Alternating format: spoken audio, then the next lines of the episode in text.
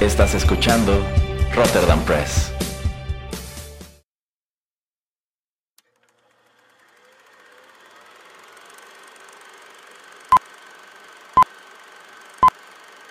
Rotterdam Press presenta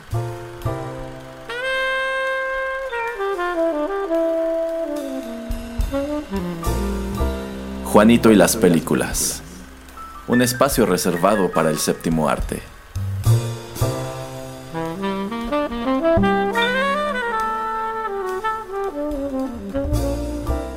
Ocupa tu butaca.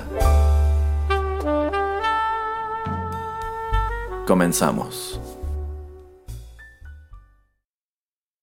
Hola amigos, los saluda Erasmo en los micrófonos de Rotterdam Press y sean bienvenidos a otra emisión de Juanito y las películas, en donde por supuesto nos acompaña el titular del programa, el señor Juanito Pereira. Hola, ¿qué tal a todos? Y bueno, estamos de regreso después de una pausa durante la cual el señor Pereira se fue a hacer una, una especie de residencia o curso de verano con el señor Nolan. Pero bueno. De primavera. Ah, ándale, de primavera. Pero bueno, enos aquí de regreso para seguir hablando de, pues, del cine y de estos temas tan escabrosos. Y en esta ocasión elegimos enfocar el programa a un actor al cual yo creo que todos tenemos muy presente, sobre todo si crecimos en los años 90, de quien, pues bueno, su carrera ha tenido considerables altibajos. Yo creo que este es un señor que ya se encuentra muy lejos de lo que fue su prime, pero cuando llegó ese prime en los años 90, pues yo creo que este hombre era uno de los actores más famosos, uno de los hombres más famosos sobre la faz de la Tierra. ¿De quién se trata, señor Pereira? Del señor Jim Carrey. Exactamente. En este programa haremos un repaso sobre algunas películas que arrojó Jim Carrey en los años 90, algunas de las cuales pues sí destacan como sus trabajos más importantes o más famosos, algunas que quizá no gustaron tanto, algunas que son pues un poco más controvertidas. Este yo considero que es un, un buen tema de conversación, ya nos estaremos explayando en los bloques siguientes. Por ahora, ¿qué le parece señor Pereira si vamos con música? Música. Perfecto. Muy bien. Tone, put that big ass size 13 on and kick it for the homies.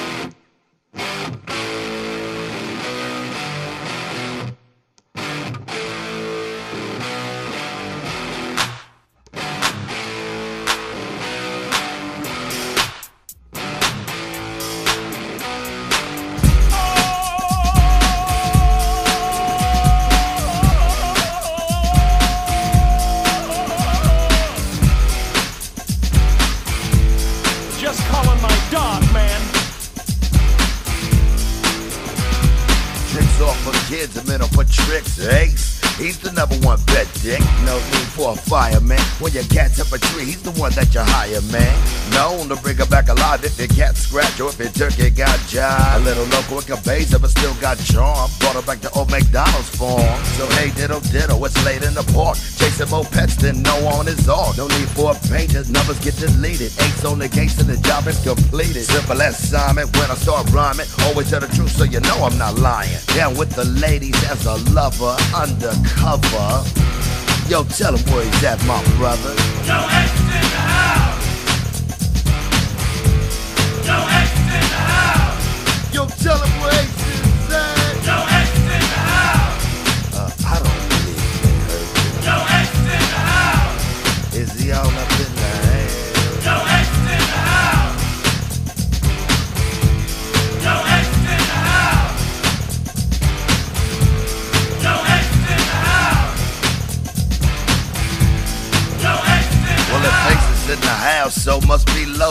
Blowing up like a cloud of smoke. Checking all of his bitches at home. But I'm the dog with the biggest bone. I grip the mic like flyers, no one flyer. Yo, ace is for hire. A floor room showpiece. Solvable crime to the hot damn police. Trying to do it legal.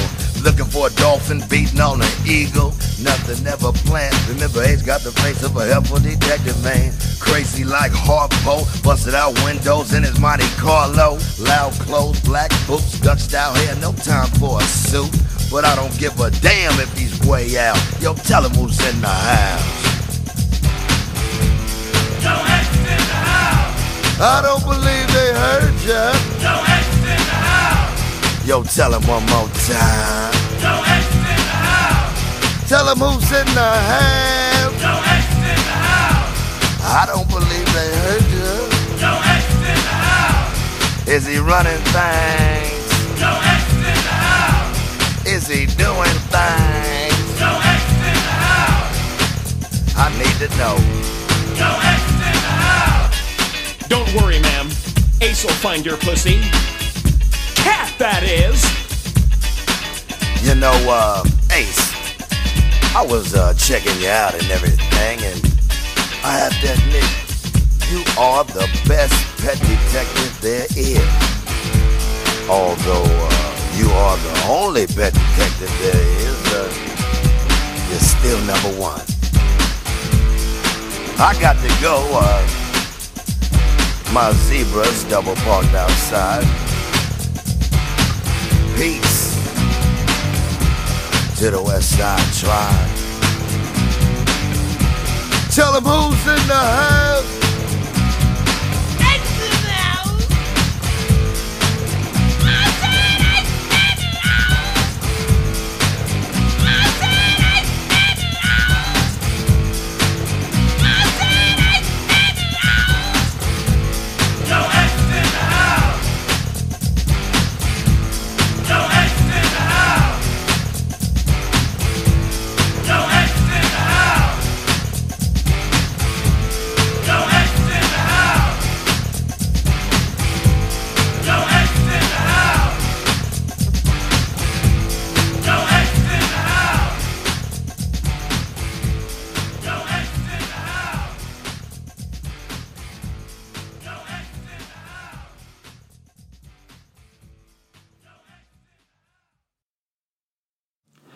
Estamos de regreso, acabamos de escuchar a Tone Lock con el tema Ace is in the House.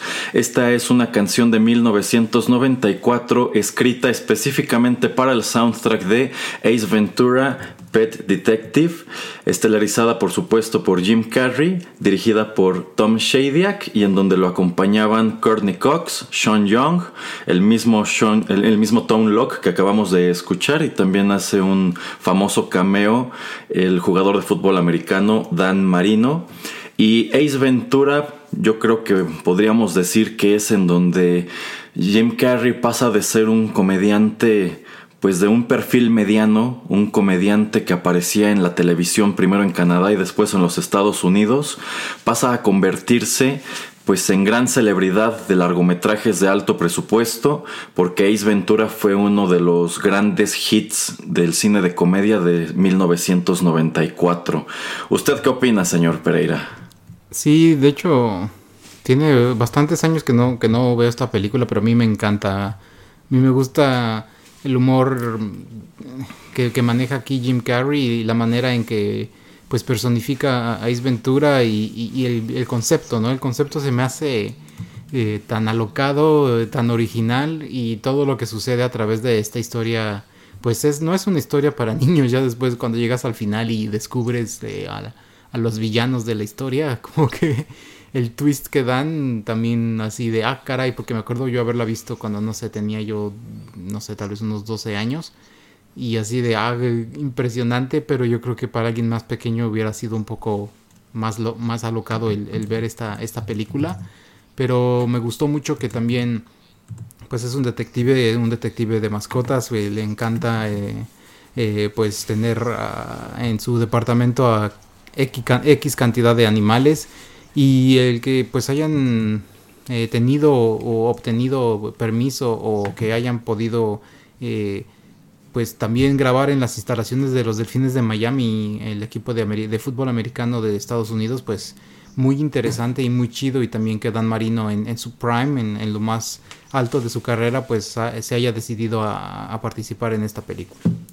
Sí, yo creo que esta película en sí es una especie de postal de principios de los 90, porque tiene muchas cosas que eran populares en esa época, como este equipo de los Delfines de Miami y específicamente Dan Marino. Yo creo que mucha gente ya ni siquiera se acuerda de quién es, pero este, en en ese momento, en esa época, Dan Marino yo creo que era como otro Michael Jordan, era uno sí. de los rostros más visibles de la NFL y yo creo que no le salió nada barato pues utilizar este su bueno que utilizar este el nombre del equipo sus instalaciones y que haya aparecido este personaje en la película pero te habla de que pues esta fue una producción a la cual pues yo creo que su estudio sí le estaba apostando, porque, bueno, en este punto de su carrera, Jim Carrey era un comediante que apenas se estaba dando a conocer. Él empezó eh, trabajando en Canadá, él es canadiense, y salía en la televisión en, en late night shows haciendo sobre todo imitaciones. Y pues empieza a llamar la atención. Posteriormente llega a Estados Unidos, empieza a hacer este mismo, esta misma rutina de imitaciones en la televisión estadounidense. Me parece que alguna vez llegó a estar en Saturday Night Live, aunque la verdad no estoy muy seguro de ello. Sí, sí, según yo sí. Y es así que se va abriendo camino y eventualmente da el salto al cine, pero, pero bueno, Ace Ventura no fue su primera película, de hecho él tiene unos cuantos créditos antes, pero nunca como gran estrella, sino en realidad como actor secundario o como un personaje menor.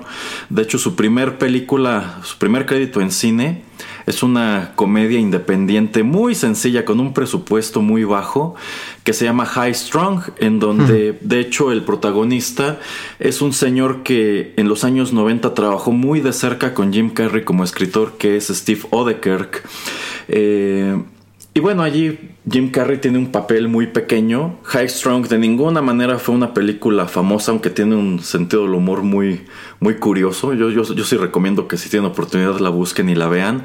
Pero se convirtió algo así como en un producto de culto, precisamente en el 94-95, porque se empezó a bueno, como que trataron de revenderla así, como que este fue el debut de Jim Carrey en el cine. Si bien yo creo que su papel no dura ni cinco minutos en la pantalla, pero pues nos da una idea de pues cuál era cuál fue el nivel de fama que él alcanzó con películas como Ace Ventura de tal suerte que gente que no lo conocía de antemano de pronto como que sí tuvo la curiosidad de asomar a qué había hecho antes o de dónde venía este este comediante que, insisto, yo creo que específicamente en el 94, en el 95, se convirtió en uno de los actores más famosos del mundo. Y sí, Ace Ventura es una película muy divertida, con un gran sentido del humor, una película que es algo así como un showcase de quién es Jim Carrey. Porque esta es una película en donde está desatado. yo, yo, yo creo que le dieron pues mucha rienda suelta, así de pues eh, tú, tú haz a tu personaje como tú lo Tú imaginas, Sí, Ajá, que tenga la personalidad que tú quieras darle. Y bueno, es tal el éxito de Ace Ventura que se convierte en una de las comedias más taquilleras de 1994 y lanza una secuela eh, un año después que es Ace Ventura When Nature Calls, en donde encontramos otra aventura de este mismo detective. Posteriormente tuvo una serie de televisión animada que se llamaba también Ace Ventura Pet Detective, la cual duró hasta, del 95 hasta el año 2000, lo Sí, cual yo creo que no es un no es un ron nada despreciable. Y después en el año 2009 trataron de revivir la franquicia, pero ya sin, ningún, sin ninguna relación con Jim Carrey, con otra película que se llamaba Ace Ventura Jr., que de hecho era pues más como una, como una película infantil. Y otro detalle que nos hace ver la cantidad de input que le permitieron tener a Jim Carrey aquí, es que uno de los momentos más eh, pues mm, recordados de esta cinta es que también tiene un cameo de la banda de death metal Cannibal Corpse porque Jim Carrey pues es muy fan de este tipo de música. Y este pues en vista de que una de las escenas requería que el personaje se metiera a un concierto pues él propuso que fuera un concierto de, de Cannibal Corpse y él los invita a que aparezcan. La banda accede y pues es que esto es algo raro en vista de que en definitiva esta no es una banda familiar. Cuando nada. la película pues sí pretende serlo. De hecho en aquellos años Cannibal Corpse se vendían a sí mismos como, la, eh, como esa banda que tu mamá no quiere que escuches.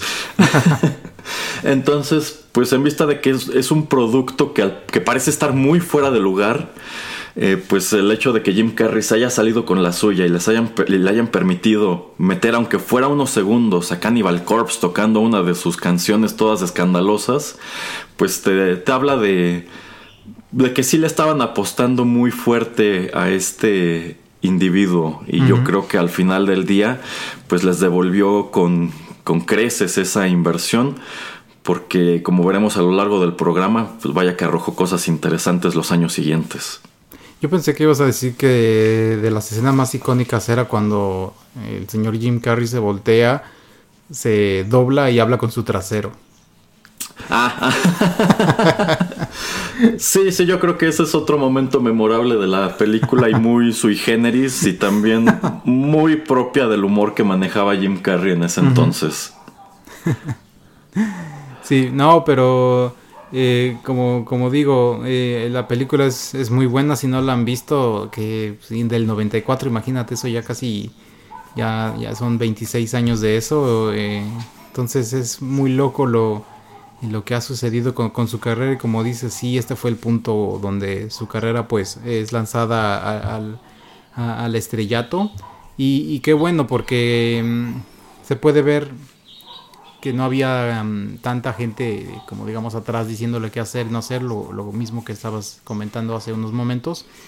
Y entonces por eso se me hace una película muy muy chida. Y la segunda hasta eso se me hace bastante pasable. No es como la primera, pero todavía está bastante agradable. Sí, a mí sí me gusta la segunda también, me gusta mucho dónde empieza. Y este, bueno, yo pienso que el personaje fue tan popular en aquel entonces que por eso le arrojaron todos estos productos. Lo que sí se me hizo algo curioso es que ya no sacaran más películas en sí. O sea, si estamos diciendo que el personaje vivió hasta el año 2000 en formato animado, pues es- quiere decir que sí existía todavía un interés por el mismo. ¿Por qué no hicieron una tercera película de Ace Ventura con Jim Carrey ya como para cerrar, digamos, la trilogía? Pues yo pienso que esto se debe en primer lugar a que probablemente ya era muy costoso contratarlo. Eso. En vista, en vista de que se hizo tan, tan famoso. Eh, él también era un actor que estaba muy ocupado. De hecho, si ustedes le echan un repaso a su filmografía entre el 94 y el 2000, arrojó un montón de cosas. De hecho, es- eh, no era de estos actores que hacen nada más una o dos películas por año, sino que estaba haciendo cuatro o cinco, no todas como estrella principal pero de que pues sí se volvió un personaje muy socorrido, no nos cabe, no nos cabe duda. Pero también yo creo que le pegó mucho que hay muchos fans que consideran que la segunda parte es netamente mala. Opinión que no comparto porque yo No. recuerdo que pues vi la primera, de hecho las dos las vi en la televisión, no estas películas no fui a verlas al cine y a mí me gustaba mucho verlas cuando las pasaban, pues era el tipo de cosa que pues sí, este, me quedaba ya sentado enfrente de la tele para verla completa. De hecho, recuerdo que ya después, cuando hacían en el Canal 5 estos maratones de tres, cuatro películas de Jim Carrey, pues una de las que no podía faltar era precisamente Ace Ventura. Y pues en vista de que tuvo muchos títulos entretenidos en esa época, era pues una buena manera de pasar la tarde, ¿no? Yo creo que para la televisión era una buena apuesta. Haces tu maratón vespertino de, de Jim Carrey y ahí vas a tener a la gente. Sí, y yo creo que a la gente tal vez no le gusta la segunda. Más bien yo les recomiendo ver la segunda primero y, después la, original porque eh, la segunda parte mm, un poquito la- las bromas son digamos un poquito más infantiles, un poquito menos rancias, eh, no, no son tan agresivas o el, el estilo de humor es, es un poco diferente, es un poco más hasta en cierto punto light. Entonces, bueno, excepto la escena del rinoceronte, pero, eh, pero por todo lo demás, eh, yo creo que es una película, pues sí, un poco más inmadura. Entonces, si tú tenías eh, 20, 30 años cuando salen estas dos películas, pues sí, tal vez no te gusta la, la segunda, lo, lo- lo tanto que a nosotros nos gusta. Pero creo que si, me- si no me falla la memoria, yo vi primero la segunda parte y es por eso que, que quise ver la primera. Aparte que yo en ese entonces también era ávido fan de, de los Delfines de Miami y digo, todavía, digo, yo creo que por, por muy gran parte de la película, pero también pues porque pasaban los juegos en, en la tele, yo a mí me, me gustaba mucho ese equipo. Entonces, también por eso le eh, me, me encanta esa película, porque pues sale Dan Marino y cuando yo crecía Dan Marino era, era el coreback de, de los delfines, de mis delfines, entonces por eso. Pues sí, sí, insisto, esta es como una gran postal de lo que había sido la década de los 90 hasta ese punto, hasta 1994. Así Pero es. bueno, vamos con más música y aquí vamos a encontrarnos con un gran clásico en la filmografía del señor Jim Carrey.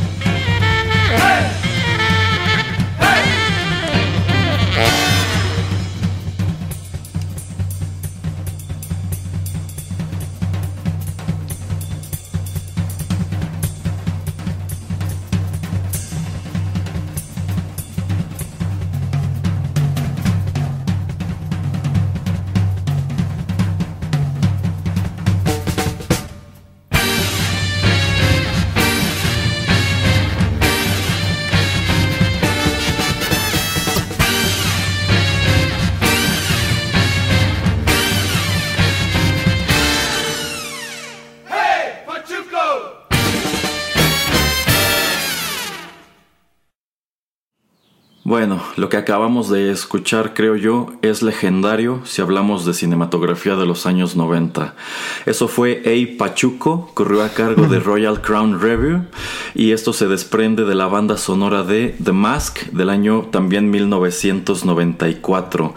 Esta fue otra de las grandes producciones que ponen en el mapa a Jim Carrey. 1994 fue un gran año para él. Así Esta es. película viene dirigida por Charles Russell y pues además de ser recordada como uno de los grandes y muy tempranos hits de Jim Carrey, también es la película que impulsa la carrera como actriz de Cameron Díaz, quien igual que Jim Carrey durante los años 90 se convertiría en toda una luminaria y durante un tiempo sería una de las actrices mejor pagadas de toda la industria.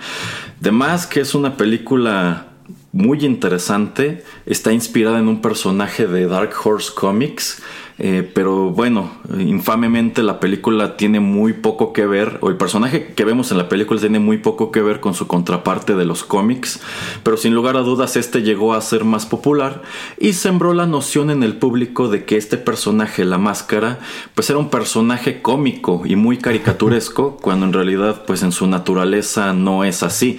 De hecho yo considero que aquí se da un fenómeno muy parecido al de las tortugas ninja, en donde el cómic, a decir verdad, es un material muy oscuro, pero la animación en su defecto, la película, presenta una versión muy distinta muy familiar de este mismo de este mismo personaje y que de hecho termina rebasándolo considerablemente en popularidad. ¿Usted qué dice, señor Pereira?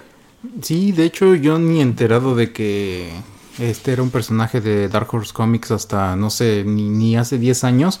De hecho estaba yo viendo un, creo un episodio, no sé si del Nerd o del Nostalgia Critic, que estaban hablando de acerca de toda la background story de, de, de dónde sale este personaje y todo eso. Y se me hace una historia muy interesante de dónde surge el cómic. Pero como dice Erasmo, eh, esta transformación que le dan y bueno, ya enfocándonos en la película, pues es otra de esas cosas que a mí también me encantan.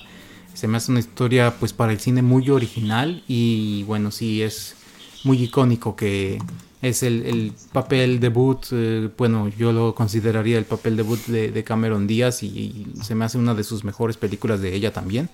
Eh, una historia pues que, que nos...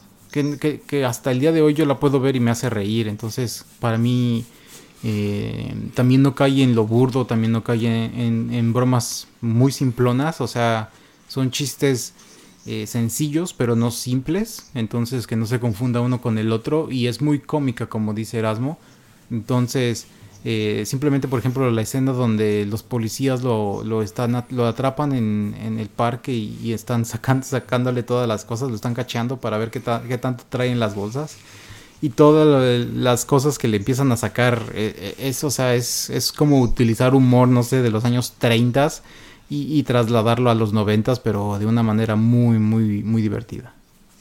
Exacto, yo creo que esta película tiene un humor muy inteligente, uh -huh. sigue siendo irreverente, pero al mismo tiempo no deja de ser también un producto muy familiar. Estas son películas que iban pues dirigidas a un demográfico muy amplio y son producciones a las cuales yo creo que en su momento les apostaron muchísimo y les dieron un gran resultado. Está llena uh -huh. de momentos muy icónicos y creo que tiene una historia pues muy padre. Me gusta mucho este rollo de que Jim Carrey hace a Stan Lipkis, que es un trabajador de sucursal bancaria, pues que está frustrado con su vida, ¿no? Que se siente como un perdedor, que su vida no tiene ningún chiste uh -huh. y que en algún punto conoce al personaje de Cameron Díaz, quien es como una cantante y bailarina exuberante uh -huh. en el club de moda de la ciudad pero pues él sabe que de ninguna manera podría acercarse a ella porque pues él no es un tipo no es un tipo cool no y en, en, un punto de la historia por azares del destino se encuentra con la máscara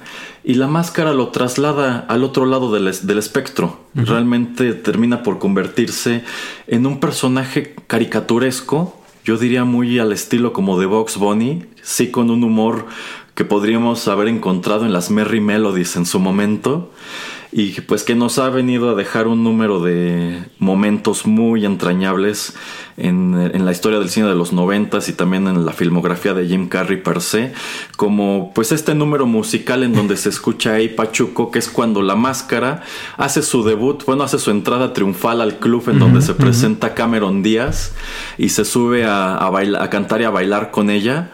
Este, y bueno, a mí se me hace un momento padrísimo.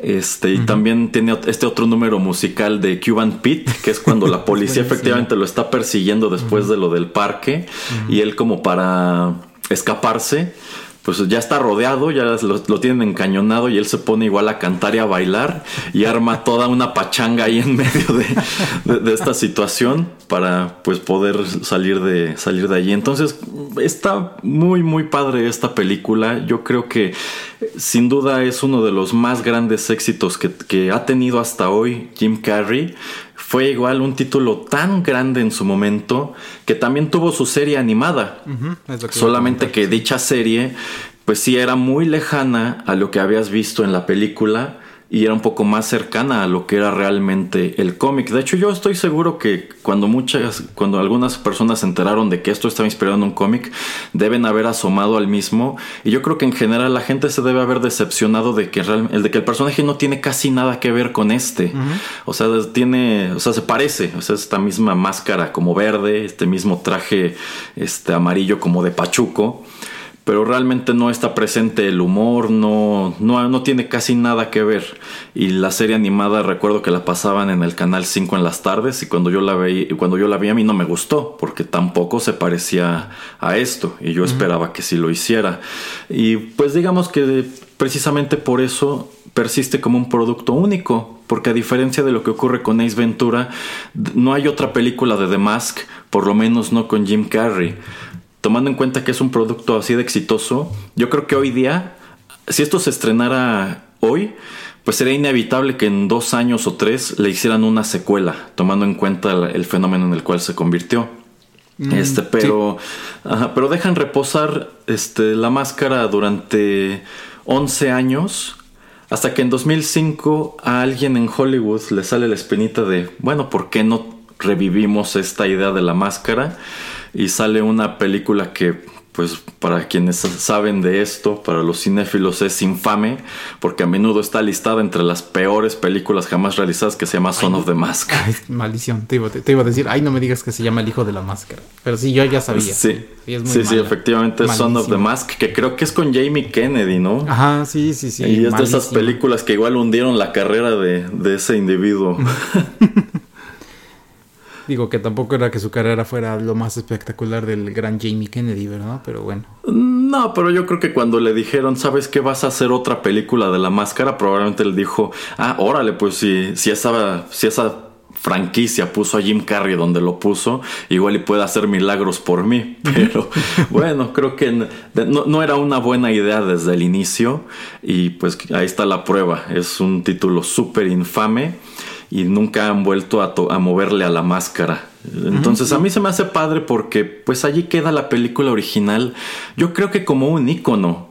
O sea, es igual un, un- un recuerdo de, de la temprana carrera de Jim Carrey.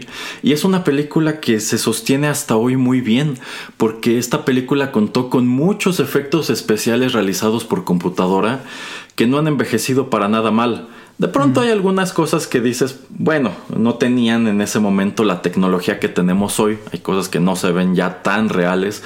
Pero yo creo que con lo que tenían a la mano, pues lo hicieron tan lo, lo hicieron muy bien lo hicieron tan bien que de hecho esta película estuvo nominada al Oscar de mejores efectos visuales no lo ganó pero si tomamos en cuenta que rara vez vas a encontrar comedias en estas listas de nominados de los Academy Awards pues sí te da a entender que fue un gran logro en su momento. Sí, y sobre todo en esos años que las eh, películas de comedia pues no eran tan valoradas. Entonces, eh, como dice Erasmo, un gran logro. Y yo solamente quiero mencionar también a- al villano de la película, no me acuerdo su nombre, pero se me hizo un personaje pues muy importante, muy... eh, eh, bueno, pues sí, todo un mafioso y alguien que sí imponía, que te daba miedo, que eh, sí lo veías como un, ah, un, un- un personaje pues bastante pues difícil de tumbar. Eh, y pues todo el casting, todo, todos los actores secundarios, como eran los policías, como esta otra chica pelirroja que también estaba ahí, y entonces eh, Ah, todo, el, sí, sí, todo sí, el casting y todos estos twists y todos estos double crossings y las traiciones y o sea es una película muy bien realizada. No solamente es una comedia sino que sí nos lleva de un punto A, al punto B eh, pues por, por, por buen camino. Y hasta el final de la película a mí me encanta. O sea me encanta cómo es que termina cómo, cómo termina la película Sí, el villano que menciona el señor Pereira es Peter Green y el personaje se llama Do- Dorian Tyrell, que es un mafioso. De hecho, me gusta mucho cómo desarrollan pues toda, to- todo lo, lo que tiene que ver con la máscara, de que, bueno, realmente no te terminan de explicar de dónde viene, pero cuando la encuentra Stanley, pues lo convierte de este personaje muy apocado en pues este superhéroe dandy, pachuco, larger than life, y cómo la misma máscara en manos de una persona inestable y netamente mala como Dorian, pues le confiere otro tipo de personalidad, ¿no? O sea, como que como que Jim Carrey sí se convierte en un personaje de caricatura muy divertido y pues no malintencionado, pero en cambio Dorian se convierte en un villano de caricatura. Y también este cuando le agarra el perro, Milo se convierte en un perro de caricatura. Entonces a mí se me hace muy padre. Por eso yo creo que te- esto tenía mucho potencial para que lo siguieran explotando, pero deciden no hacerlo. Y yo creo que esto también se debe a que pues Jim Carrey empezó a cobrar un salario muy elevado, yo creo dijeron, pues no, no es no es para tanto, pero también coincido en que es una película que no tiene personajes desperdiciados, porque los policías son muy divertidos, o sea, su papel no es muy grande, pero sí juegan un papel que tiene peso en la historia, no son meros patiños. Y también está esta pelirroja, la reportera, que pues yo creo que uno de los mejores twists de la película es su personaje. Porque yo considero que al principio de la historia, cuando te la presentan, tú piensas que ese personaje va en un, en un rumbo y termina yendo en uno muy distinto. Y a mí me parecía un momento muy oscuro. Y yo creo que incluso muy aterrizado en la realidad, ¿no? Entonces como que tú dices, bueno, igual y ella sí termina siendo como el interés romántico porque se va a dar cuenta de que. Cameron Díaz es superficial y así, pero lo, lo ba- bajaron muy padre ese balón, la verdad. Ajá, sí, entonces por eso te digo, la historia y la estructura es muy completa, eh, por lo que lo hace una de las mejores películas, eh, a mi juicio, de, de Jim Carrey. Sí, sí, en eso estoy de acuerdo. Bueno, vamos con más música. Hold it, stranger. New dance! It's an old dance, come back again. Run, go tell your friend. It's a brand new design. Watch the girl, them bubble and whine. And when them whine, make sure them not broke them waistline. Lord of mercy. Article. Man, you know what really drives me crazy? Uh huh. Man, you know what really drives me mad? To see the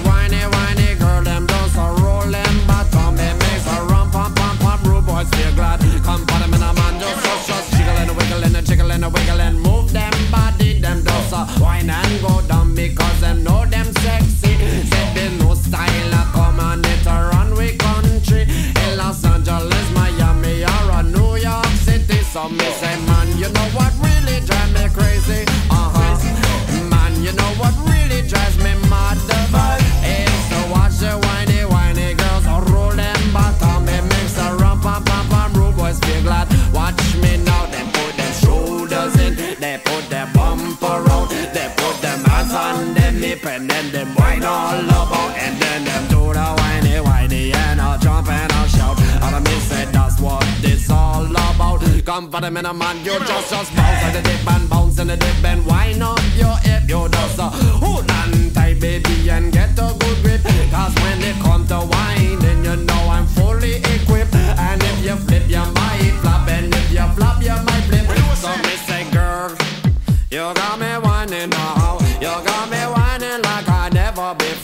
Come for the minute one and two, and yeah, you're really whining now. You're whining till your bottom it touch the floor. Whiny, whiny, to the beat, you're whiny, whiny. Come on, you're whiny, whiny. Uh,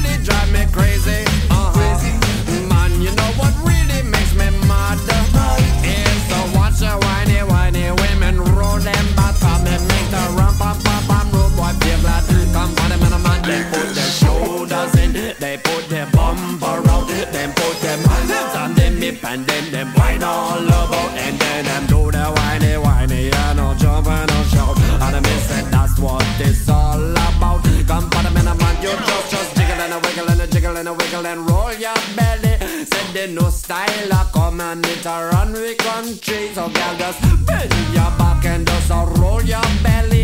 In Miami, Las Vegas, or a New York City. All of them bouncing, all of them moving, all of them getting the groove. All of them love the new style, cause it's new and improved. Some of them short and some of them slim and some of them round like pumpkin. Some of them very, very ugly, but you're good looking. So me say, man, you know what?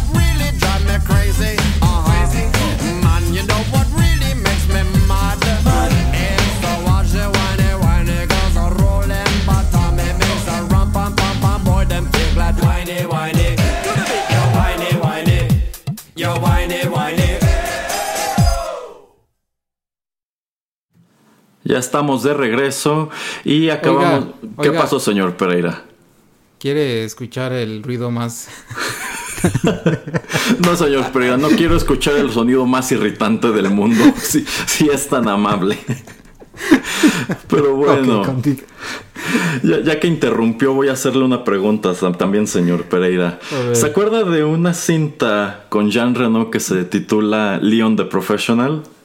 Ajá. Y recuerda que el villano de dicha cinta es Gary Oldman, que hace a un policía corrupto.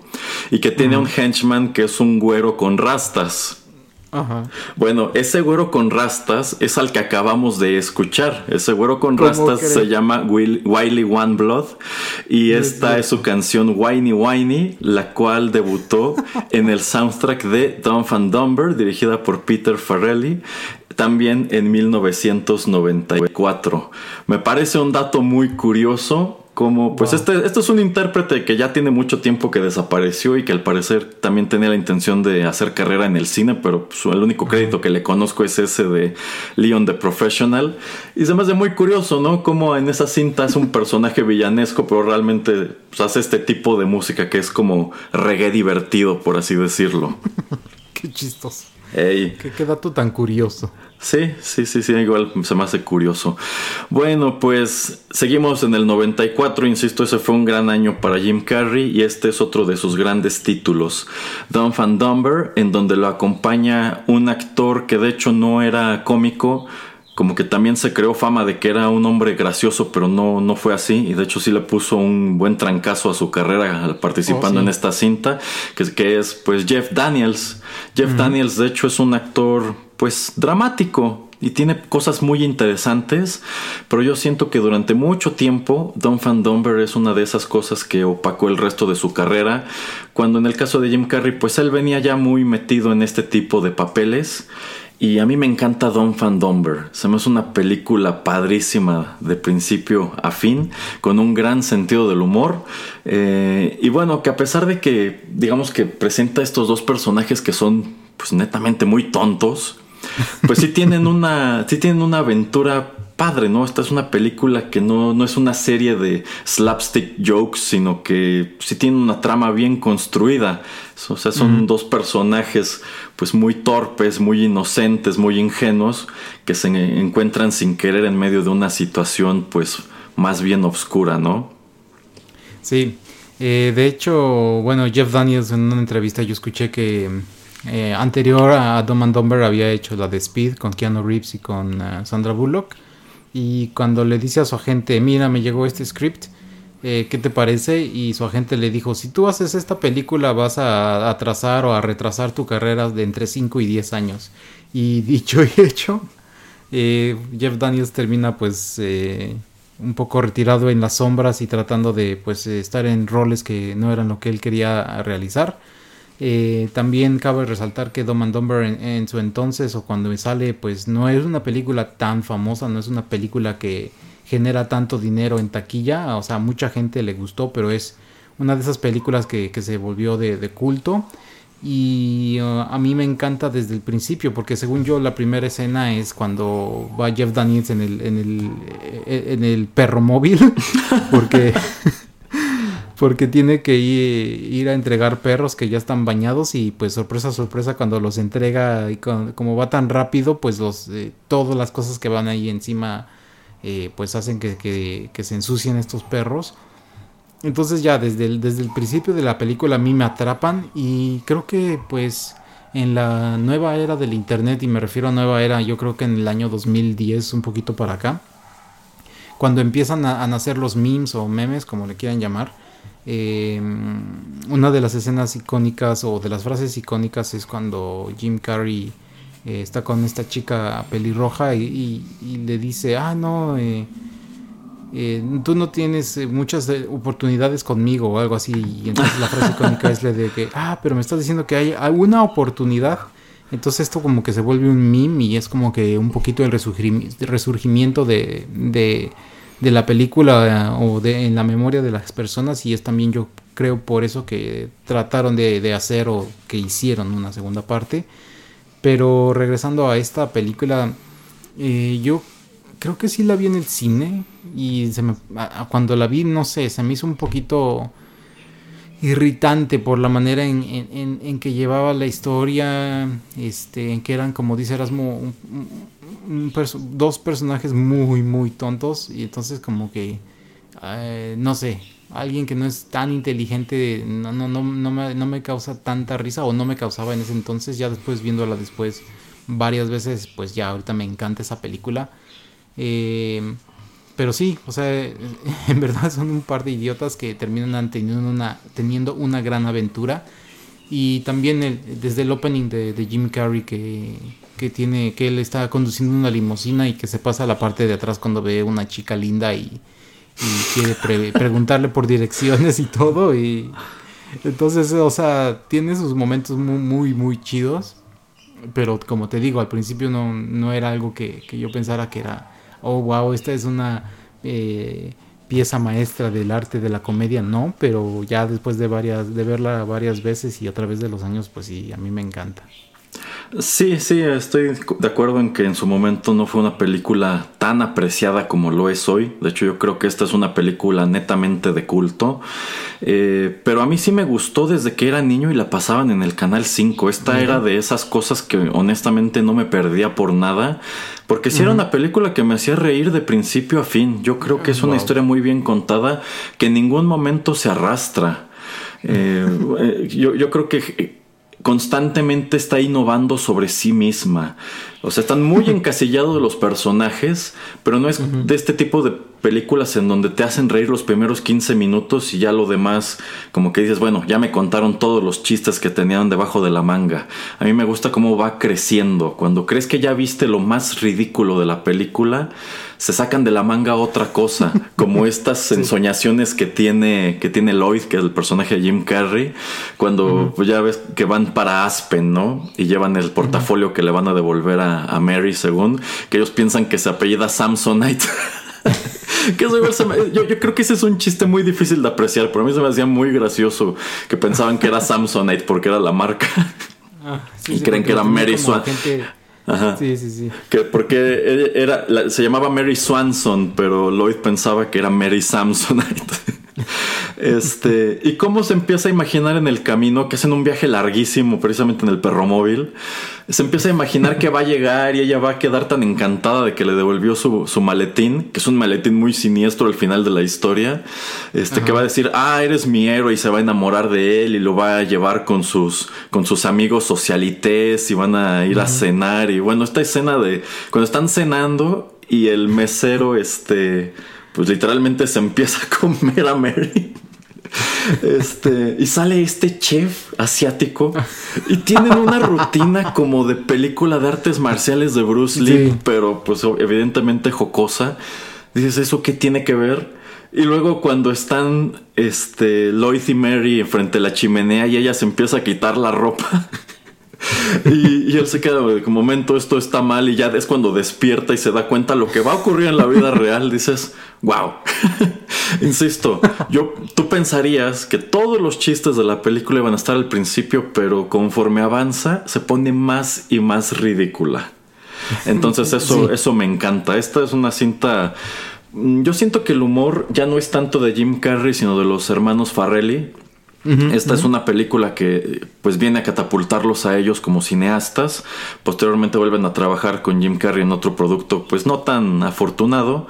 Pero pues sí, a mí cuando era niño esta película me encantaba. Al día de hoy pues igual es de mis, tra- de mis trabajos favoritos de, de Carrey. Hizo que me interesara por la carrera de Jeff Daniels porque yo dije pues si su personaje es tan divertido seguramente tiene otras películas divertidas. Y ya fue cuando dije ah no, este señor no tiene nada que ver, aquí está totalmente fuera del agua. Y al igual que Ace Ventura, al igual que La Máscara, tuvo su serie animada en los 90, que era horrible. De hecho, es que, insisto, aquí los personajes son estúpidos, pero te caen bien. La caricatura era un producto netamente estúpido. Era malísima. Y, bueno, persistió en el tiempo también como una especie de eh, standalone, porque eso son, es otra franquicia, o bueno, es otro título que dejan allí este pues relegado en el tiempo, ¿no? Ya no lo tocan, no hacen otra otra secuela en los 90 eh, y también pues termina siendo un producto desafortunado en el futuro porque le hacen una precuela con otros actores, no me acuerdo cómo se llaman, que tiene que ver con el momento en el que Harry este bueno en que, en que- cuando Lloyd y Harry Se se, conocen. se conocen en la prepa y pues igual es una película que no sabe manejar a los personajes. O sea, siguen siendo tontos, e ingenuos y estúpidos. Pero no, pero, pero eso se traduce en una película estúpida, cuando lo que estamos diciendo es que el humor de Don Van Dumber es inteligente a pesar de la naturaleza de los personajes.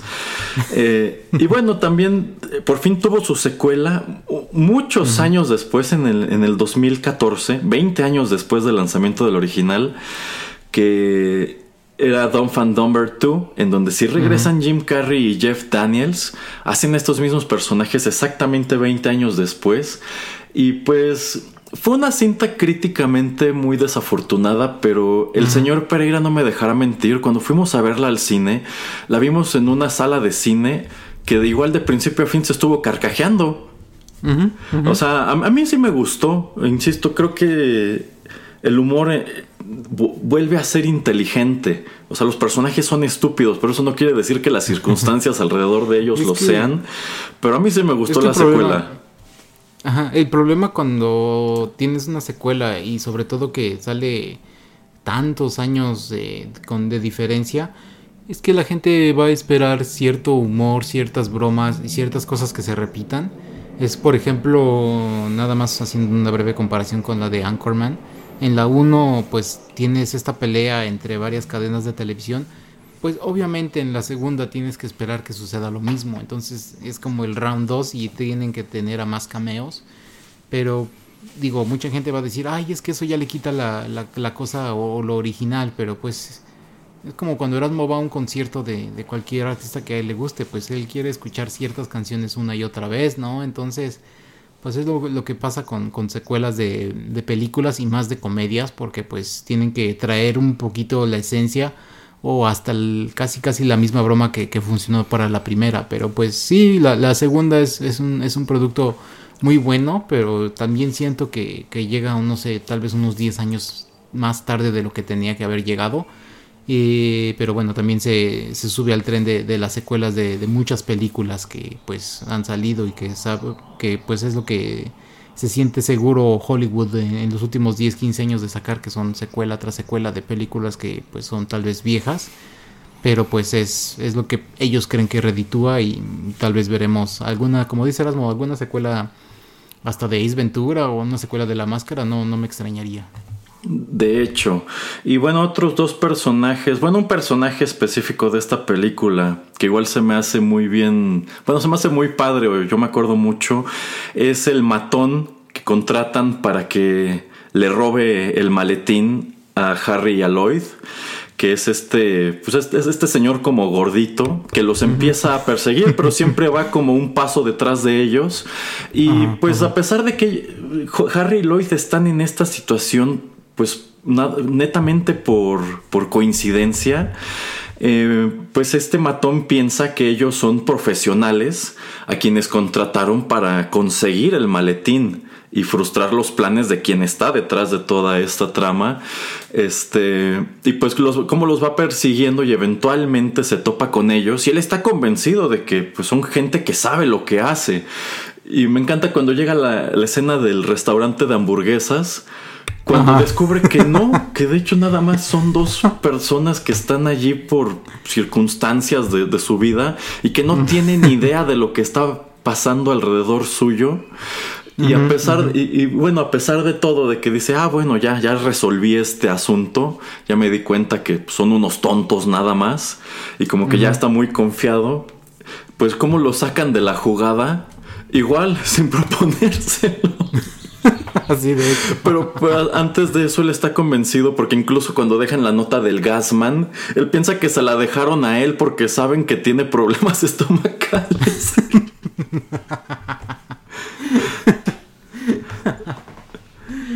y bueno, lo de la parada de los camioneros, de la escena del diner, para mí no, no, no, no, esta película está llena de grandes momentos.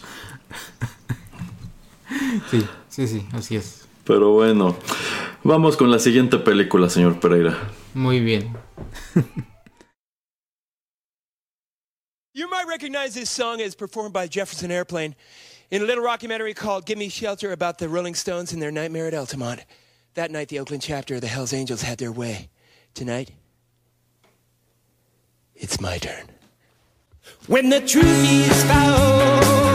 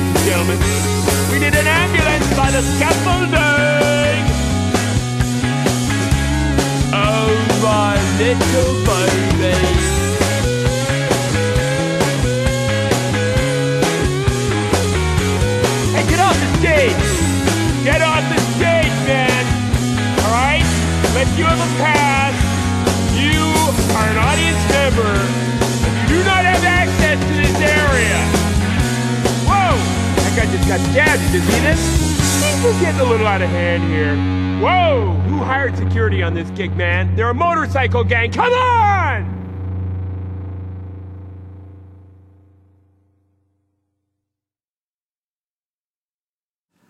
Estamos de regreso y creo que el señor Pereira no me dejará mentir. Aquí es en donde la cosa se pone un poco infame porque No, acabamos de no, escuchar no, al mismísimo Jim Carrey con su interpretación de Somebody to Love, una canción original de Jefferson Airplane.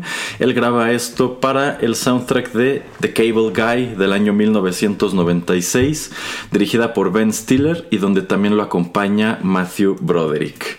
Y en algún episodio de Los Simpson, Homero maldijo esta película porque casi destruye la carrera de Jim Carrey y yo estoy de acuerdo. A mí no me gusta The Cable Guy. No le hagan caso, Erasmo. Esta película no es así lo más guau y lo más espectacular, pero a mí sí me gusta. Es, es, una, es una persona, es un stalker, es una persona que eh, trata de conseguir amigos, que es muy solitaria, que es, no sabe cómo relacionarse con personas que eh, se no sé, se, se- la, la ambición de él es, él es este de hacerse muy, muy amigo del personaje de Matthew Broderick. Eh, a mí se me hace muy original que es una persona que, que va y te pone el cable. eh, la manera en que trata como que un poquito de, de empezar esa, te digo, esa relación de amistad, etcétera. Eh, la manera luego en que trata como que de poner a, a la novia y a la familia de la novia en contra de él, o sea, es muy manipulativo, eh, trata de conseguir lo que él quiere y hasta su, su background story del personaje de Jim Carrey se me hace muy interesante porque pues eh, la mamá era una persona que trabajaba de noche, ya en qué trabajaba quién sabe, pero que él dejaba a, Jim Carrey enfrente de la televisión eh, pues simplemente para como niñera, o sea, para no pagarle a nadie y esta es la manera en que él crece. Y digo, una de esas cosas muy chistosas y, bastante inteligentes que, meten en la película es que en ese entonces había un caso en Estados Unidos muy famoso de un par de hermanos gemelos eh, creo que uno asesina al otro y entonces como que también están poniendo el caso en, esta película y es Ben Stiller, el, el- el- el- el actor que, bueno, que también dirige la película, pero que eh, también eh, pues le da vida a este par de gemelos y como toda la gente está siguiendo el juicio y, bueno, es otra es una historia dentro de esta historia que también le da ot- otra pequeña, pues no sé, eh, perspectiva a, a la película que la hace un poquito más, más, más rica. Yo sé que a Erasmo no le, no le gusta, pero a mí se me hace muy chistoso y también se me hace un humor muy negro y hasta un personaje muy, muy maligno el de Jim Carrey. Porque pues digo, Matthew Broderick lo único que quería era tener eh, pues más canales y tenerlos gratis. Y al final no sabe cómo deshacerse de este tipo de amistad que, que, que consigue o que adquiere con Jim Carrey. Entonces pues no sé. A ver, Erasmo, dinos más bien por qué la odias. Porque la verdad no, no, no puedo yo entender tanto tu, punto de vista. Bueno, yo siento que dos años después de, de, pues estos otros títulos que ya comentamos, como que Jim Carrey dijo, pues quiero probar otras cosas, ¿no? Ya dijimos que and Dumber es más un humor de los Farrelly que de Jim Carrey y yo creo que aquí se repite el mismo fenómeno. Este es un humor de Ben Stiller y no tanto de, de Jim Carrey. Yo siento que aquí sientes que Jim Carrey está como en una especie de correa, ¿no? Como que de pronto tiene momentos que son muy suyos, pero sientes que le falta algo, como que no termina de ser este personaje explosivo al cual te tenía acostumbrado y creo que al final del día es algo que no, no paga se me hace un personaje muy antipático. Yo recuerdo que mientras que las otras películas que mencionamos las vi en la televisión, esta sí nos llevó a verla a mi mamá al cine y pues como que todos nos quedamos así de, ay, pues qué onda con este individuo, ¿no? O sea, ¿por qué es tan, no sé, tan maldito? ¿Por qué quiere destruir la vida de Matthew Broderick, ¿no? Y bueno, pues es precisamente porque está obsesionado y como que dice, ah, bueno, tú me contrataste y fui a instalarte el cable, pero este, me trataste bien y querías que te pusiera más canales. Ah, pues es porque seguramente quieres ser mi amigo, ¿no? Y de allí parte toda esta, toda esta obsesión. Este, pero no sé, o sea, siento que el, que el humor es efectivamente muy negro. Siento que el- al, al final esta película no es satisfactoria realmente. Persiste como ok. otro producto de culto, pero yo pienso que en su momento es el tipo de producto que pudo darle pues la vuelta a la carrera de Jim Carrey. Como que estamos acostumbrados a quién era este individuo y de pronto nos lo encontramos aquí, nos lo encontramos también en Liar Liar y como que dices, ah caray, estos personajes no están padres, ¿no? Como que lo hacen ver mal. Eh, bueno, enfocándome. mm, Liar Liar también no te gusta lo que estás diciendo. No mucho, la verdad. Ok, bueno, difiero, me gusta un poquito, me, me gusta más Liar Liar que esta, pero enfocándome en esta, y como dices, eh, sí, o sea, era un personaje, yo creo que Jim Carrey muy conscientemente lo toma, diciendo, pues no quiero que la gente solamente me vea con, con un, de una manera o con un, de, de una misma perspectiva siempre, entonces quiero, pues, irritarlos, quiero hacer que, ah, se- que se sientan incómodos cuando están viéndome eh, actuando en esta película. Y pues el héroe de la película o la persona que uno tiene que respaldar es a Matthew Broderick. Entonces, Mm, la evolución del personaje de un poquito raro que empieza a ser Jim Carrey, así como un poquito también eh, misterioso, un poco callado, que pues no sabe cómo relacionarse con las personas. Y luego pues todo el giro que, que vemos eh, enfrente de, nuestros ojos en la pantalla de pues como en verdad es una persona pues muy muy muy oscura. Y como dice Erasmo la obsesión es algo que, que se le da y se le da bien eh, pues para mí ese es el giro de la película, es una comedia muy extraña, muy diferente y por eso a mí me gusta. O sea, eh, en el punto en que dice Erasmo, ay sí, no, no puedo simpatizar, no puedo hacer que, que, me guste el personaje de Jim Carrey, pues sí, o sea, eh, estoy totalmente de acuerdo. No, no es un personaje que te tenga que gustar, pero es un personaje que para la película o para el, el punto que quiere hacer la historia, pues es, es, necesario, a mi parecer. Pero pues sí, es como dice, como dices, hay mucha gente a la que le gusta y hay mucha gente que, que en verdad la odia y que piensa que pudo ser el, el, el, el declive de, de, la carrera de Jim Carrey. Yo pienso que efectivamente aquí él quería alejarse de la imagen que cultivó en el 94 y en el 95 sí. y demostrar que más que un tipo chistoso era una persona que podía actuar yo siempre, he yo, yo, yo, ajá, yo siempre he pensado que realmente la intención tanto de Cable Guy como de Liar Liar era esa, demostrarte que pues no necesariamente tiene que hacer papeles precisamente explosivos como los que ya vimos, sino que sí uh -huh. puede pues enfocarse a hacer otro tipo de cosa, ¿no? O sea, sí puede ofrecer más material. Sencillamente creo que estas dos películas pues fueron como tiros que no dieron en el blanco, porque precisamente uh -huh los últimos dos títulos que comentaremos en los bloques siguientes, yo creo que ahí fue donde sí dio en el blanco y donde sí alcanzó a probar ese punto, que Jim Carrey eh, servía en cine muy distinto al que hizo en 1994. Sencillamente Cable Guy y Liar Liar creo que no fueron pues producciones muy afortunadas en general. Y creo que también mmm, podemos meter aquí eh, en la mezcla eh, Batman Forever y su personaje del Doctor Enigma. Pues es un personaje que es muy risible. Bueno, esa película es bastante extraña. Y también tiene a Tommy Lee Jones como Two-Face.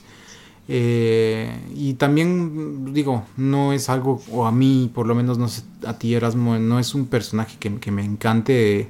La película en general me gusta, pero pues es un, es un Jim Carrey muy, muy diferente, muy, muy extraño.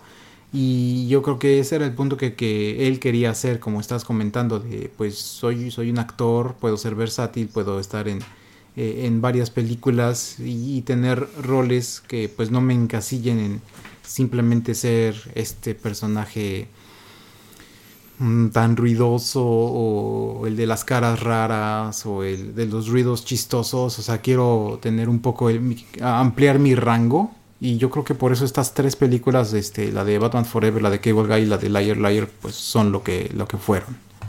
Sí, sí, coincido en cuanto a que Batman Forever no me encantó en general y tampoco me gustó mucho el Riddler que hizo Jim Carrey. Creo, bueno, de hecho yo creo que en general esas dos películas de Schumacher fueron un tremendo downgrade respecto a lo que era el Batman de Tim Burton.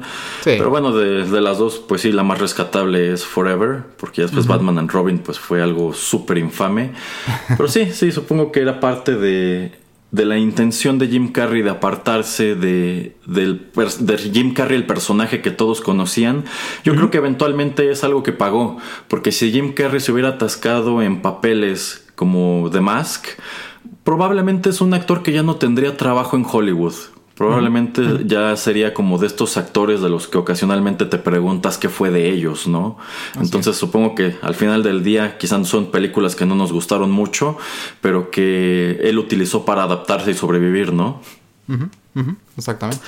Hey, bueno, pues vamos con más música y ahora sí vamos a hablar de un tema, bueno, de un título muy interesante.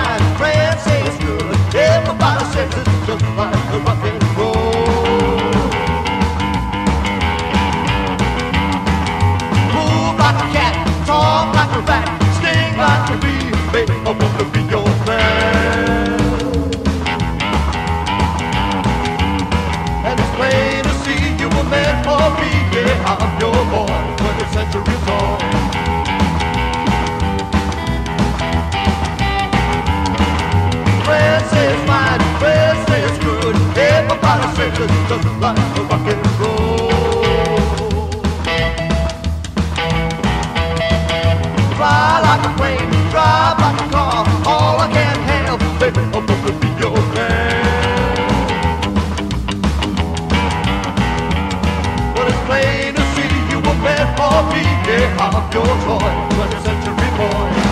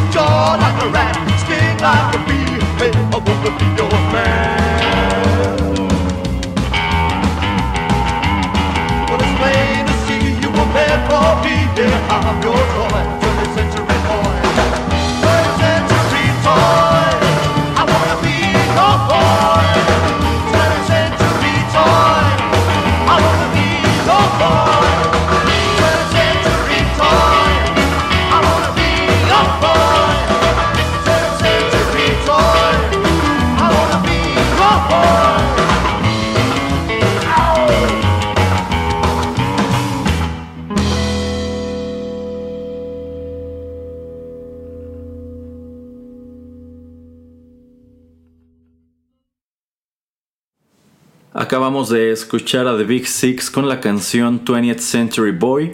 Esto se desprende de el soundtrack de The Truman Show de 1998, una película dirigida por Peter Baer, estelarizada por Jim Carrey y en donde lo acompañan entre otros actores el señor Ed Harris. Esta es una película muy interesante. Esta es una, pues podemos decir comedia drama pues muy como social, muy quizá incluso de ciencia ficción, en donde el personaje de Jim Carrey, Truman, es la estrella de un programa pues muy popular que pues básicamente es una transmisión de su vida y el mundo en el que él vive es, es falso, realmente es como una especie de producción para la para la tele, una película muy interesante, una cinta muy aplaudida que estuvo nominada a un montón de premios y en la cual yo creo que ahora sí Jim Carrey vino a demostrar que podía hacer otra cosa, que no solamente tenía, no, no solamente era un actor que funcionara para, papale- para papeles muy estrafalarios. A mí me encanta esta película. E- Es un, es un reality show 100% donde eh, al principio te explican de dónde sale el personaje de, Truman. eh, y bueno, cómo la gente se obsesiona y yo creo que se adelantaron unos cuantos años eh, en contarnos la historia de lo que iban a ser los eh, reality shows en esta película. Como dice Erasmo, pues Jim Carrey yo creo que estuvo luchando, estuvo buscando una película como esta y, yo creo que encaja perfectamente porque pues híjole, es una tragicomedia todo lo que, lo que es la película, cómo nos van enseñando la, la vida de, de- esta persona y, y bueno, y es hasta en cierto punto deprimente como pues todos tratan de, de detenerlo, él quiere explorar el mundo, él quiere salir y visitar, él quiere ver pues todo lo que puede ver eh, en el mundo y todos los traumas que a través de su vida le, están tratando de meter y, la manera en que hay varios guiones y, mm, bueno, spoilers que se supone que el papá em, se ahoga y, esa era la manera de, de poder sacar al, personaje de, de- pues, de este mundo y, y- y simplemente el hecho de que crean un megadomo donde hacen una ciudad y pues toda la gente que digamos trabaja ahí casi casi todos los días llega eh, pues está ahí eh, trabaja y su trabajo es ser un actor como un extra o tratar de algunas veces tener interacciones con el personaje de Jim Carrey y después irse a su casa. Entonces es muy extraño, pero pues, eh, híjole, a mí, a mí me sigue gustando muchísimo esta película y, quien no la haya visto, híjole, tiene que verla de, de sí porque sí, ¿eh? Sí, sí, yo creo que efectivamente tragicomedia es una buena manera de describirla. Yo creo que los aspectos más comédicos de ella realmente no tienen que ver tanto con el personaje de Truman, sino todo lo que hace la producción en torno a él para evitar que descubra cuál es la realidad. Por ejemplo, cuando, cuando él ya empieza a sospechar que su vida probablemente no es lo que parece y decide comprar un boleto de autobús que lo saque de la ciudad. Porque bueno, él, él nunca ha salido de allí y de pronto dice, pues, ¿qué onda, no? Y quiero ver qué hay más allá. Y bueno, todo, todos estos pretextos que le ponen para que el autobús no se vaya y tenga que quedarse en la ciudad, pues sí lo puedes mirar desde la perspectiva de que es gracioso, porque algunos de los pretextos son totalmente inverosímiles e incluso él dice, pero es que esto no tiene sentido. Y trágico al mismo tiempo porque en realidad, pues su vida está sujeta a los ratings.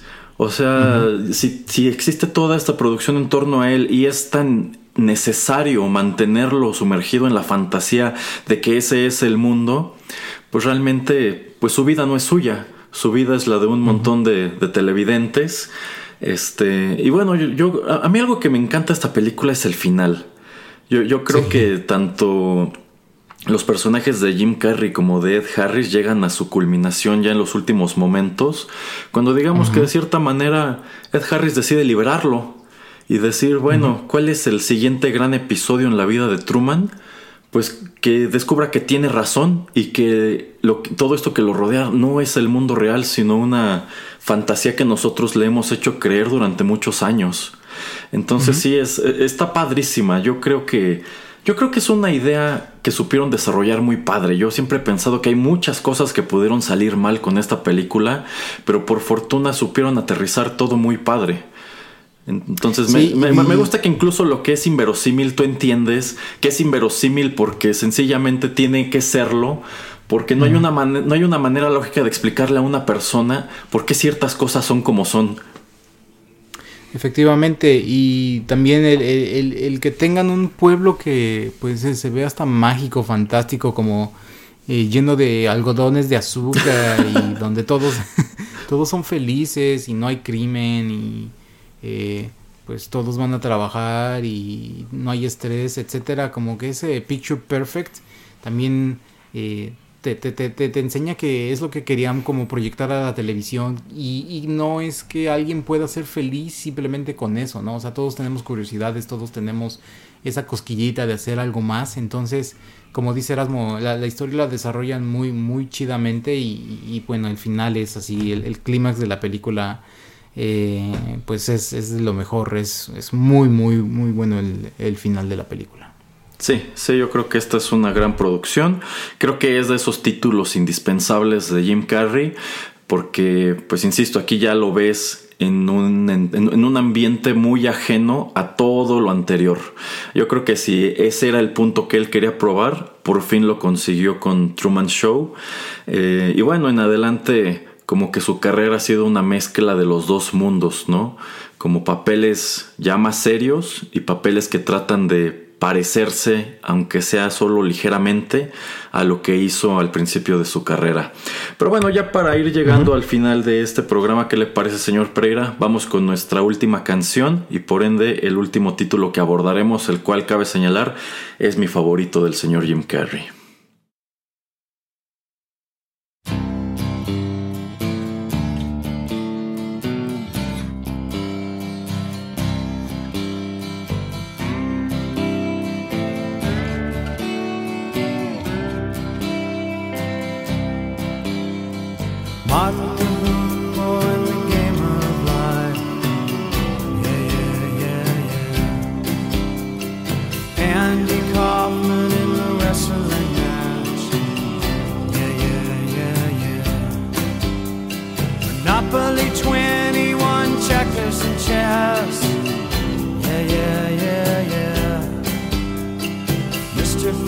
Lassie in a breakfast mess. Yeah, yeah, yeah, yeah. Let's play Twister, let's play Risk. Yeah, yeah, yeah. I'll see you in heaven if you make the list. Yeah, yeah, yeah, yeah. Now, Andy, did you hear about this one? Tell me, are you locked in the punch? Are you goofing on Elvis too, baby? Are we losing touch?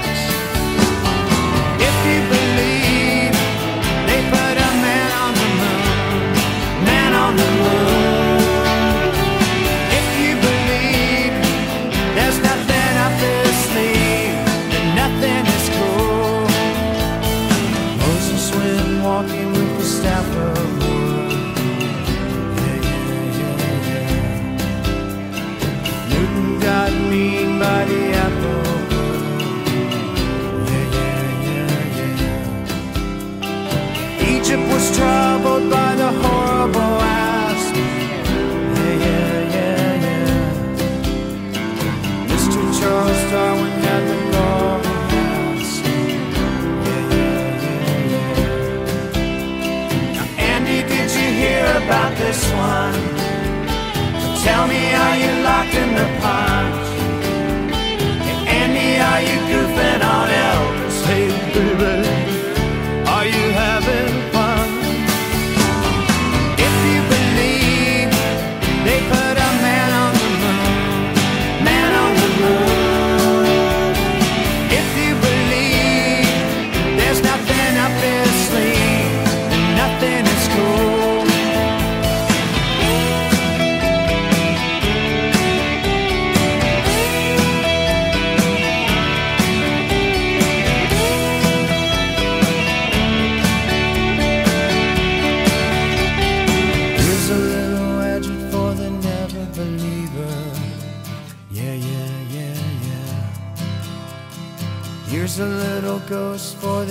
The offering.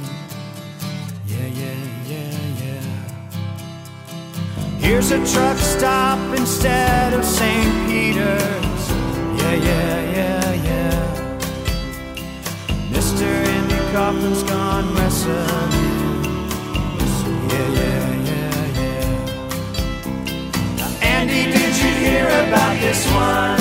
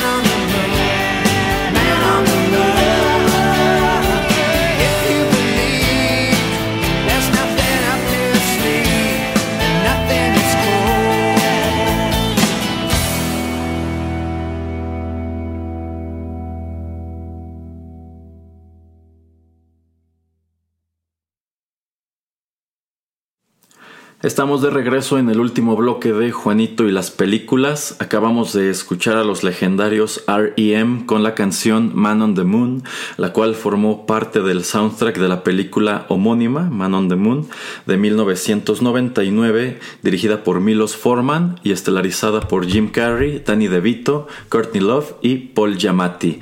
Esta es una película biográfica en donde Jim Carrey interpreta a pues uno de los grandes cómicos de la televisión estadounidense, Andy Kaufman, y yo considero, bueno, se los dije antes del corte, esta es mi película favorita de Jim Carrey porque yo considero que el de Andy Kaufman es uno de los mejores, si no es que el mejor papel que Jim Carrey ha dado en toda su carrera. Yo considero que Mira. de 1999 para acá no ha hecho nada que se le parezca a esto y es que pues yo creo que en el set de filmación de esta película ocurrió magia netamente. Esta película no, no fue así como que un- uno de los grandes blockbusters de su año. Eh, de hecho, es una película que ni siquiera me toca ver en el cine. Ah, Me la rentan en el blockbuster y yo quiero llevármela porque es con, con Jim Carrey. Yo no tenía ni idea de qué trataba. Y esta película a mí me gustó muchísimo desde la primera vez que la vi. Considero que es otro, igual es otro Jim Carrey. Es un Jim Carrey diferente a, lo- a todo lo que habías visto hasta entonces. Y me gusta mucho cómo está contada, cómo está contada esta historia, cómo explora la vida de Andy Kaufman, algunos de sus grandes momentos y también algunos de los grandes misterios que dejó sobre la mesa. ¿A usted qué le parece, señor Pereira? Como comentas, yo también no la vi en el cine, yo me la topo en la, en la televisión, pues eh, cuando sale en algún momento.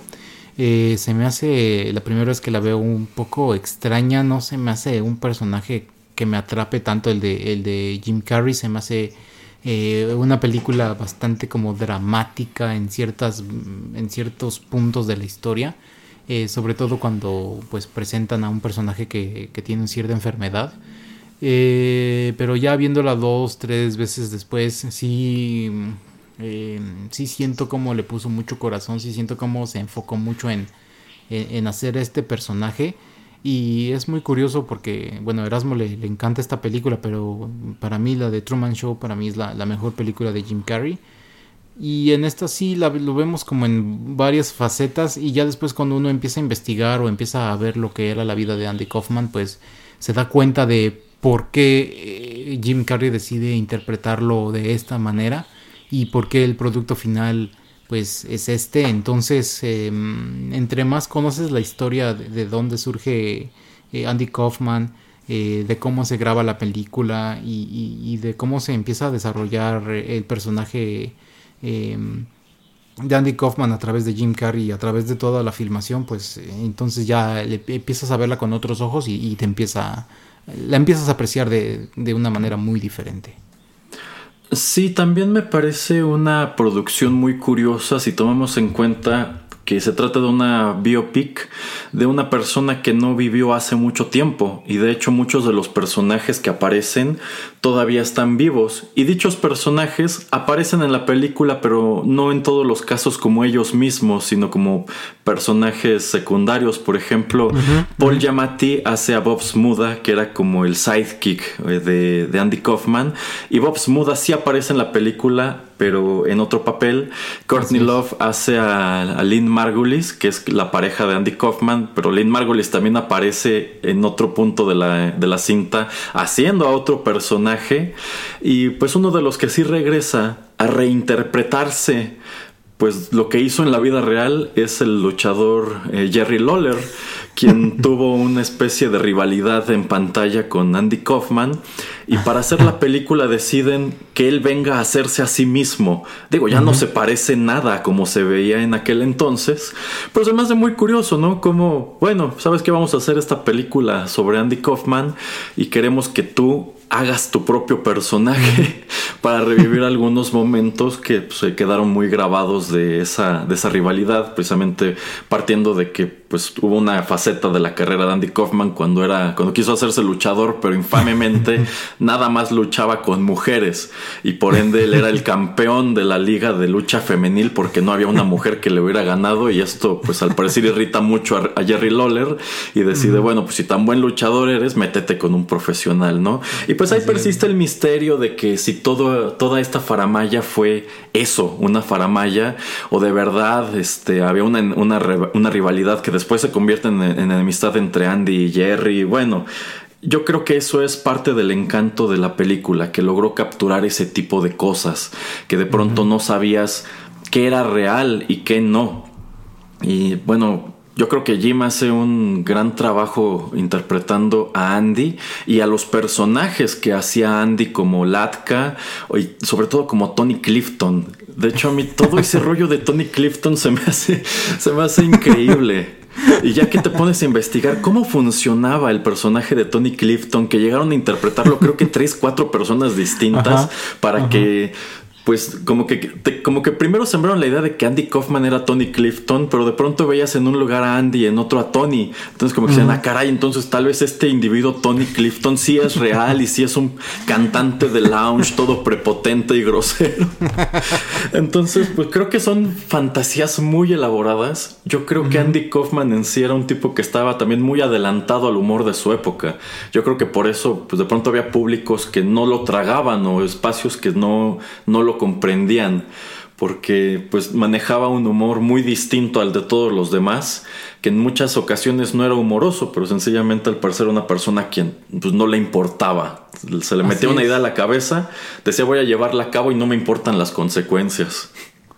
Sí, así es. Y bueno, mm, tocando un poco, pues, eh, el documental que sale en Netflix, yo creo que hace uno o dos años de eh, Jim Carrey, creo que se llama Andy, Andy and Me, algo así, ¿no, Erasmo? Eh, se llama Jim and Andy The Great Beyond. Ándale. Eh, bueno, ahí como nos explica a toda la gente que, que- que conoció a Andy Kaufman que eh, algunos todavía creen que su más grande broma es el, el- el decir o el hacer pensar a todos que, que él murió y que en algún momento él se va a aparecer y va a decir, ajaja, vean cómo estoy aquí y sigo por aquí, eh, por el mismo tipo de humor que él manejaba. Y bueno, pues sí, era una persona muy extraña que yo creo que si existiera o si hiciera humor en este entonces sería un poco algo más normal, pero él como que también podemos decir que empezó a, tener este tipo de, de manera de actuar y, manera de ver la comedia pues muy, muy, muy distinta a lo que se estaba haciendo en ese entonces. Y como dice Erasmo, con estos personajes a los que le daba vida y hacer bromas pues muy elaboradas como para que mucha gente dudara de, lo que estaba viendo o de lo que estaba sucediendo. Entonces, eh, pues muy interesante. Y no sé si nos quieras comentar un poco, Erasmo, acerca de la metodología que manejó Jim Carrey, eh, la cual vemos en el documental, acerca de pues cómo, cómo estuvo recreando al personaje de Andy Kaufman o cómo es la manera en que trató de grabar esta película. Eh, Sí, sí. Bueno, o sea, uno de los motivos por los cuales digo que yo considero que este es su mejor papel es porque Jim Carrey genuinamente se convirtió en Andy Kaufman. Eh, durante mucho tiempo, bueno, insisto, esta película no fue súper popular en el 99, pero también persiste como un producto de culto, sobre todo porque eh, Andy recrea algunos sketches tal como se transmitieron en su momento con Andy Kaufman. Y pues la manera en que hace la voz, las gesticulaciones, los movimientos y cómo ensamblaron las escenas. Es exageradamente, el resultado final es exageradamente parecido a lo sí, original. O sea, son momentos que tú podrías poner lado a lado y mirar la comparación. Y de hecho se ha- es algo que se ha realizado. Y pues el resultado es muy sorprendente, la verdad. Yo creo que sí fue una producción muy ambiciosa. Y yo creo que el más ambicioso en este set fue Jim Carrey, porque él decidió meterse de lleno en el papel de Andy este, y permanecer como Andy todo el rodaje. Eh, digamos que Jim Carrey desapareció durante el tiempo que haya durado el rodaje y solamente convivían con Andy. Y este. Y realmente O él con se Clifton, comportaba. o con y Clifton. como, o como Tony, ajá. Y realmente era muy. le, le hizo muy difícil la vida a Milos Forman porque como él no salía de personaje, sobre todo cuando se metía en el papel de Tony Clifton, ahí se quedaba un rato y dicen que era una bronca sacarlo de su, de su trailer o que de pronto tiene estos desplantes de divo o que no quería repetir las tomas. Este, pero yo creo que al final toda esa situación pagó. Y bueno, precisamente en vista de que esta era una producción en donde Jim Carrey se iba a meter en este papel de method acting, que no estoy seguro de que sea algo que él haga siempre, de hecho yo creo que quizá esta debe ser una gran excepción para él, eh, pues había un, un rodaje detrás de cámaras, ¿no? Capturando pues cómo, cómo se iba llevando a cabo la producción y ese rodaje jamás salió a la luz. Porque pues en realidad el estudio estaba muy insatisfecho con la manera en que se estaba llevando esto a cabo. Porque lo, lo único que les llegaba a ellos es que tenían un montón de broncas para hacer la película precisamente por el comportamiento de Jim Carrey. Y creo que incluso sí se atrasaron en la producción. Jim Carrey este, se metió en un problema ya personal incluso con Jerry Lawler, precisamente porque pues, él no se bajaba de este tren de que eran rivales y de que y, lo, y lo insultaba y le aventaba agua o luego iba a sacudir su trailer donde lo estaban maquillando. O sea, sí se ve que fue, insisto, en este rodaje ocurrió magia. Entonces, como que decidieron guardar todo eso porque consideraron que si ese material se, si ese material salía, iba a darle también en la torre a la carrera de Jim Carrey porque lo iban a pintar como un cretino.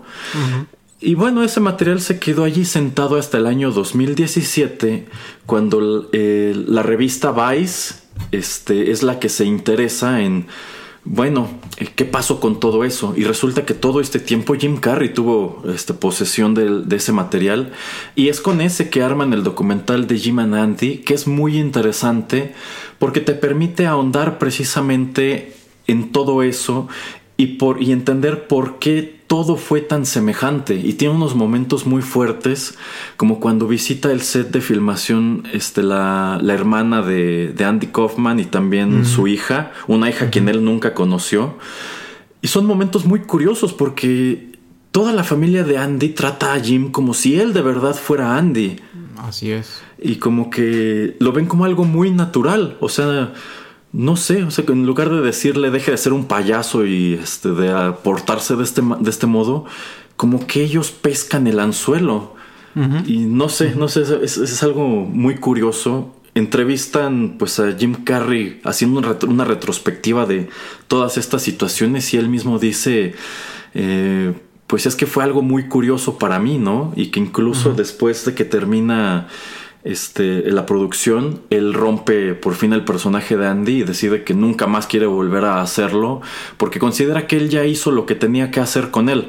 Posteriormente, cuando hacen el video, cuando R.E.M. hace el video, no sé si de Man on the Moon o The Great Beyond, pero de una de esas dos canciones querían que Jim Carrey apareciera como Andy en el video y como ya había acabado el rodaje, él dijo que no, porque pues no, no se sentía bien metiéndose de nuevo en el personaje de Andy. Entonces, eh, es una película muy interesante. El documental también es muy interesante.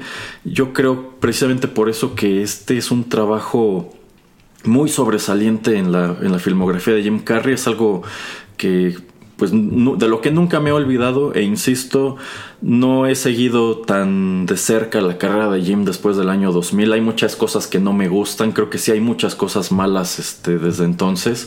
Otras que no están tan mal. Pero creo que no hay nada que se le parezca a esto. Ni en sus facetas dramáticas ni en sus facetas cómicas. Ah, no, no, no, no, o sea, mm, sí podemos decir que esta haya sido la cúspide, eh, pero bueno, digamos que si queremos ir cerrando un poquito el programa después de, eh, de ese año, después de, de esa película de Man on the Moon, eh, yo todavía puedo recomendar sobre todo pues Bruce Almighty, que es muy buena película de comedia, Eternal Sunshine of the Spotless Mind, y bueno, una que tal vez no conoce mucha gente y que deberían en verdad, en verdad de ver es I Love You Philip Morris, eh, que es una película de Jim Carrey con Ewan McGregor, que es buenísima, es así, tienen que verla, es como del 2006, es eh, también la historia real de, un par de personajes que están en la cárcel y, bueno, cómo se conocen y, todo lo que sucede con ellos es muy muy buena. Y como dice Erasmo, sí, o sea, también ha tenido muchos altibajos la, carrera de Jim Carrey.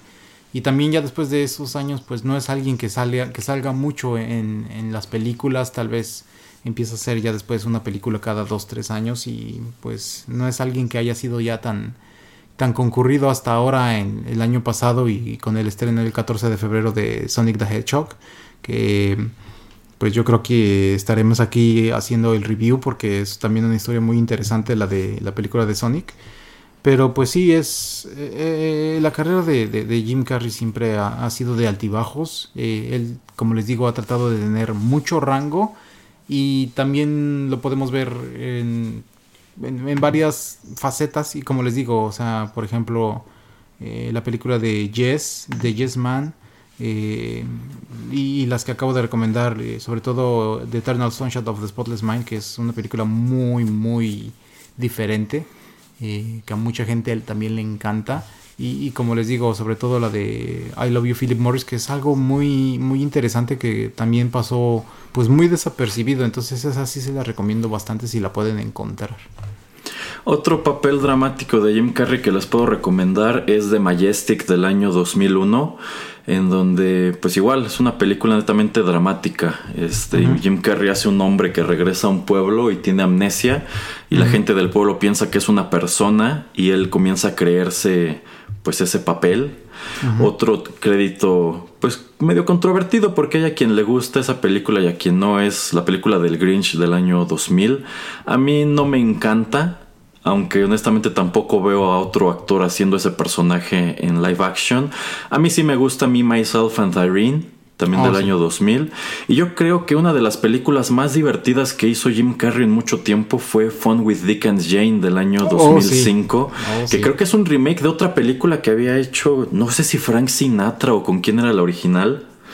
Pero a mí se me hace una cinta muy divertida. Yo creo que esta fue la primera vez que vimos a un Jim Carrey parecido a lo de los noventas en muchísimo, en muchísimo tiempo. También lo recordaremos en pues, un papel que, también, que fue controvertido para él en el 2013 que fue en Kick-Ass 2, una película que pues contra la que él mismo se pronunció posteriormente, ya cuando la estaban promocionando, y que fue algo por lo cual le, llo- le llovió mucho odio. Y bueno, está la más reciente, Sonic the Hedgehog. Yo no la he visto, la verdad. Pero ¿Cómo es algo que se me antoja. Sí, a mí la verdad, pues nunca he sido muy fan de Sonic, pero a mí lo que hizo que se me antojara ver la película fue cuando mostraron a Jim Carrey como el Dr. Robotnik. Entonces, eh, realmente, de lo poco que vi en el tráiler, sí me hizo preguntarme cómo, a ver, yo quiero ver qué hace Jim Carrey con un personaje como este. Tiene que verla, tiene que verla. Sí, sí, de hecho ahora que hay tiempo supongo que me pon- que la voy a buscar, creo que ya está disponible en algún servicio de renta voy a verla. Pero bueno, con eso estamos llegando al final de esta maratónica emisión dedicada a Jim Carrey. Muchísimas gracias a todos por la paciencia y la sintonía. Este es un actor pues que a los dos nos gusta y pues son películas Sí. que nos acompañaron cuando estábamos creciendo y de las cuales ya vieron, hay mucho que decir y pues yo creo que en algunos casos incluso pudimos habernos quedado cortos, pero bueno, ¿algo más que agregar, señor Pereira? No, este, solamente, pues, si pueden ver todas las películas de las que platicamos, háganlo, eh, sobre todo ahora que, que, pues, hay algo de tiempo, eh, pues búsquenlas, rentenlas y se van a pasar un, un rato muy divertido y también si nunca las han visto, pues es el momento de explorar un poco la carrera y las facetas de este gran actor. Exacto. Pues de nuevo muchas gracias por la sintonía. Nosotros somos Erasmo y Juanito Pereira y los esperamos muy pronto en otros contenidos de Rotterdam Press. Hasta la próxima. Bye.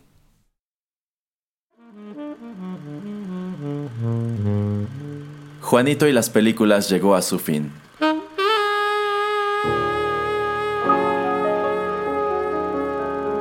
Pero no te vayas todavía, que hay permanencia voluntaria. Quédate con nosotros en Rotterdam Press.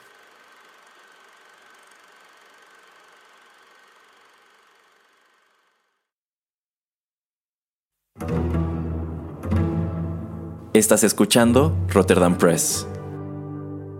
Radio como hecha en casa.